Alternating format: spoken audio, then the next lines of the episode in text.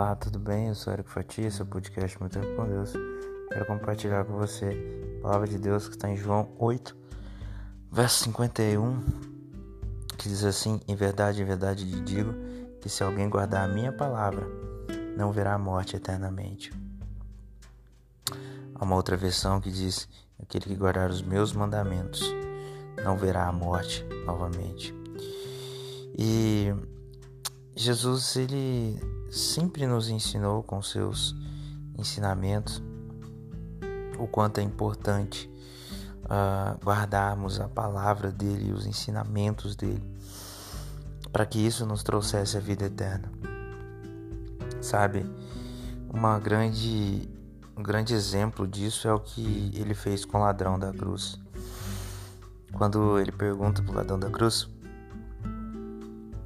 é, se ele se arrependeria daquilo dali, o ladrão da cruz rapidamente né, é, vê aquela situação e pede misericórdia.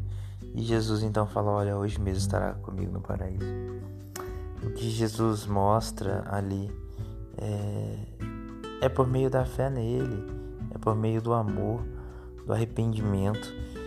Naquele momento ali, o, o ladrão da cruz ele teve. Ele se arrependeu dos seus maus caminhos. Ele viu o quão tortuoso era o pecado que ele havia praticado, os crimes, e o quanto era importante ele receber a misericórdia de Jesus. Inclusive, isso deve ser o nosso maior pedido para Deus, que Ele tenha misericórdia de nós todos os dias. E eu tô falando tudo isso porque a palavra de Deus se resume aos seus dois maiores mandamentos.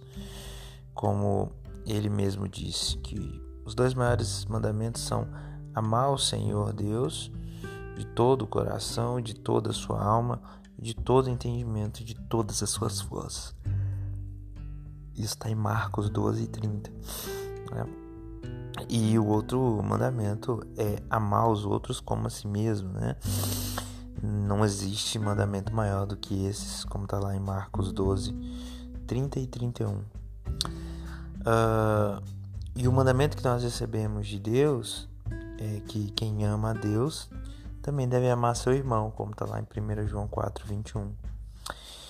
Então, amar o próximo como a nós mesmos significa ter os outros em igual valor. Se amamos a Deus, também devemos amar os outros, né? E aí nós temos como exemplo disso 1 João 4, 20 e tantas outras são as referências da Bíblia.